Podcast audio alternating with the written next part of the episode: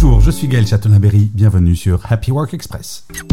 Une récente enquête du ministère de l'Intérieur révèle des chiffres préoccupants. Dans leur carrière, plus de 40% des femmes et environ 15% des hommes ont été confrontés au sexisme au travail. Si l'on se penche sur la situation aujourd'hui, il y a une disparité encore plus grande puisqu'au moment où je vous parle, 15% des femmes contre moins de 5% des hommes sont victimes de sexisme.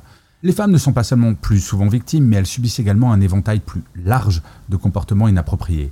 Des images ou vidéos à caractère sexuel, des remarques sexistes, des messages déplacés, des contacts physiques non souhaités, jusqu'au chantage sexuel.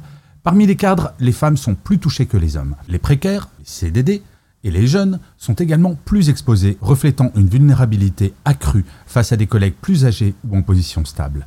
Cette situation nous rappelle l'urgence de protéger et soutenir les plus vulnérables. Il est impératif d'agir pour un environnement de travail équitable et respectueux pour toutes et tous. En résumé, soyez attentifs et attentives à ce qu'il se passe autour de vous. Vous pouvez agir. Merci d'avoir écouté cet épisode. N'hésitez surtout pas à vous abonner. Vous serez tenu au courant du chiffre du jour de demain.